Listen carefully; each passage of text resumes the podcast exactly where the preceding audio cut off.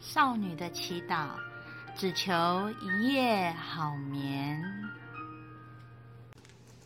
一夜好眠，健康延年。大家好，我是维他命尼，我是睡眠时钟亚伯特。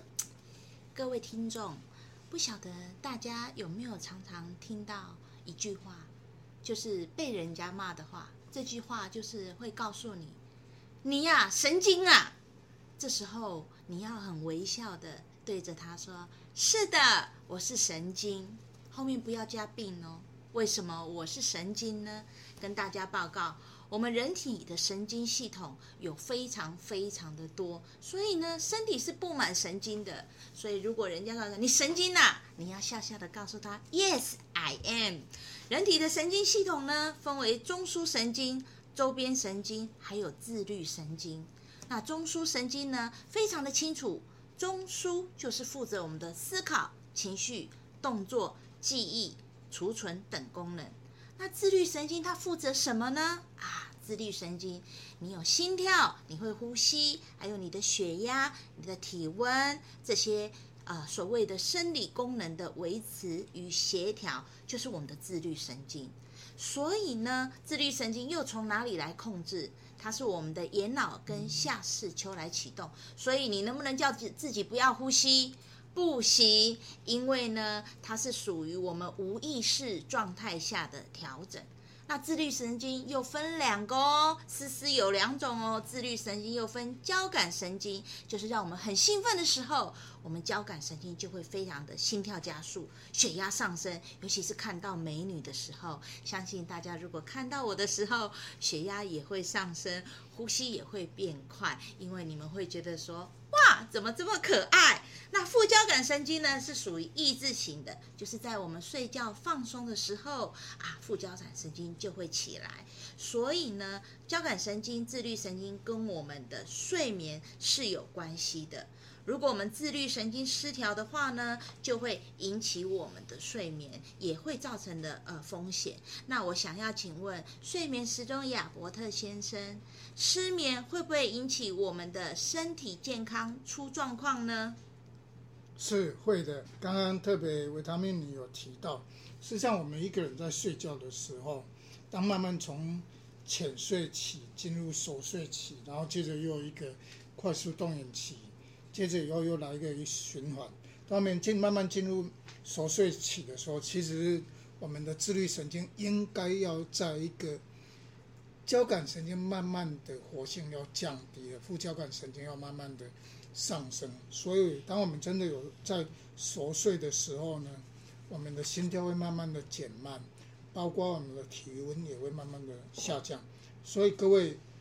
朋友，如果你真的有在熟进入熟睡期，事实上到半夜常常你会觉得有点冷，那是因为交感神经已经慢慢的降低了，那副交感神经也慢慢上来。所以，如果你有带二十四小时心电图的时候，你会发现你的心跳有时候会跳到五十几，特别在半夜的时候，当你慢慢醒过来的时候，你的心跳慢慢的加快。所以，其实一个人的心跳它并不会随着。时间都保持一致的一个情况下，那我们刚刚有方面你有提到了交感神经，其实就是让我们人紧绷的状态，紧绷的状态就会让你的血管就会紧绷，就容易有收缩。所以当你失眠的时候，就睡眠障碍，你并没有进入一个熟睡期或是很浅眠的时候，实际上你的交感神经并没有好好处于一个休息的状态。长期累积下来，就会发现，因为交感神经的兴奋，让你的血压呢就会慢慢的增加。那血压一旦的增加呢，那最主要的原因还是因为，因为我们交感神经兴奋，还有我们的另外一个就是肾上腺皮质素，也会让你的血压也会增加。那这个跟内分泌是有相关的。所以刚刚特别问到了。当我们失眠，因为过度的焦虑或自律神经失调的时候，它是会引起高血压。那长期的高血压当然会引起身体其他的疾病，比如说脑血管疾病、心血管疾病，甚至也容易有所谓的心律不整的情况出现。嗯，所以呢，其实失眠呢，它引起身体是会有一些呃症状发生的。但是失眠的状态，嗯，都一样吗？睡眠时钟亚伯特先生，我只要是失眠，我就都会引起高血压吗？是，我想失眠，我们基本上把一个人的失眠，就是说呢，其实失眠就是睡眠品质不好，包括了难以入眠，包括了容易早起或是睡眠中断。那甚至还有一个部分是因为跟呼吸中止有关系的，那呼吸中止就有可能会导致你夜间的缺氧，我们叫做沉默的缺氧。事实上，在这一块是常常被一般的人所忽略掉的，因为我们任何人，包括听友们，你白天去拿一个，如果你有血氧机或到医院去，我们常常知道到医院要量血压，但是呢，很少人会到医院说，你帮我量一个血氧。但是我们胸腔科看门诊，我们不只有听诊器，我们也有血压计。最重要的，胸腔科还有一个，我们的眼睛就是血氧机，可以侦测，透过你手指头的微血管去了解你的血氧浓度。但我们的病人，除了你的心肺真的本来就很差的，血氧浓度会降低，否则一般的人血氧浓度都维持在九十五以上。但是呢，我们发现睡眠呼吸中止的病人。他甚至在夜间在睡眠中心检查的时候，发现他的夜间是有缺氧。这样的情况下，病人并不知道。那我们常常看到有些是年轻人血压已经高了，那甚至三十来岁还有二十来岁，血压都已经高了两三年，但是他都自以为是啊，这可能是遗传的关系，而没有自觉到哦，原来他有一个明显的代谢症候群，甚至有高血压。其实像这样的人，我们就要特别的注意。嗯，我了解了。我记得之前呢，前几集呢，呃，我们睡眠时钟亚伯特先生特别提到了一低升三高。他告诉我们说呢，什么叫做一低？就是说我们睡眠的低血氧。低血氧其实是可以造成我们身体非常多不舒服的症状发生。大家来憋憋气，看你能够憋多久。如果你可以憋好几分，你带着血氧机，看你憋到最后的时候，它的血氧大概会多少？一般来做好像是大概九十几 percent，大概可以憋一分。是我常常在门诊的时候让，让让这些人，特别是已经经过检查有睡眠呼吸中止，甚至不管是轻度、中度、重度有夜间血氧降低，我常常让病人在门诊让他带着血氧机让他憋气。那一般的民众。常见的就在二三十秒，然后就觉得受不了，我没气了，他就放弃，他就继续吸呼吸。那时候的血氧浓度顶多降了一到两 percent。那有些人比较厉害的，可以憋到一分钟。那即使可以憋到一分钟的，他的血氧浓度也都有到九十五，最低曾经有看到降到九十二 percent。但是各位听友们，你可以想象一个人晚上睡觉的时候。降到八十三、八十一 percent，甚至我还有看到五十九 percent 的。那有些心有得到冠心症的人，甚至心肌梗塞的人，事实上我们去事后去追踪，他在夜间的血氧其实早就有降到六十几 percent。所以，我们对于夜间的缺氧，我们一直把它叫做沉默的缺氧。那现在的新冠肺炎称为叫做快乐的缺氧，其实我认不认为这是快乐的缺氧。这是一个沉默的杀手，是一个很值得我们大家要警惕的地方。嗯，所以呢，会憋憋气憋掉两分钟以上，一分钟以上的，我们应该号称它为千年神憋，但是基本上不可能。你看，我们憋气憋个几十秒，我们的血氧降到九十九十三，哈，从九十六降下来。可是真的就如同我们睡眠亚伯特先生讲的，当我们的血氧降到八十几的时候。哎，那真的是太可怕了！我们身体从头到尾都处于一个缺氧的状态，所以一低升三高。请问睡眠时钟亚伯特先生，一低升三高，那三是哪三高？因为呃，这个低血氧所生的三高是哪三高？好，它有可以引起的我们的所谓的心血管疾病的危险的一个部分，就是高血压。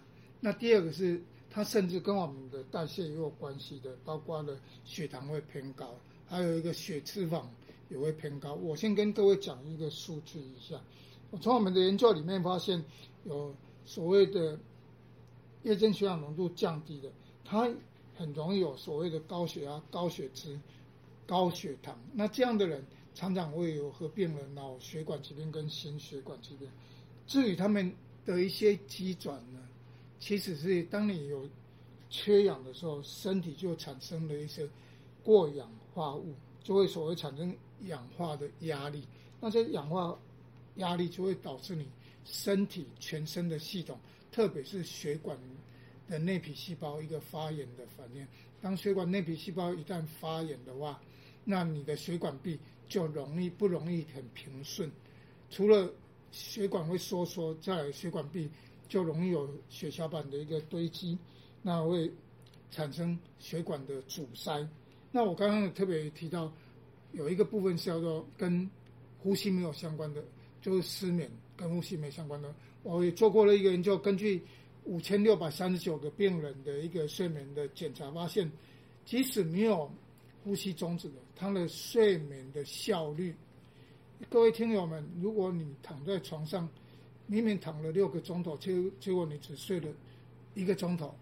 一除以六，在床上躺了六个钟头，就才睡一个钟头，那你的睡眠效率大概就只有十来 percent。我们统计过，当睡眠效率小于七十 percent 的话，会比睡眠效率大于七十 percent 大于等于七十 percent 的人来的容易有高血压的现象。哦，所以我们的睡眠的时间长短，第二个睡眠的品质，第三个睡眠的时候有没有血氧降低，其实攸关着我们这个身体的健康，相当的影响非常的巨大，特别是高血压的部分。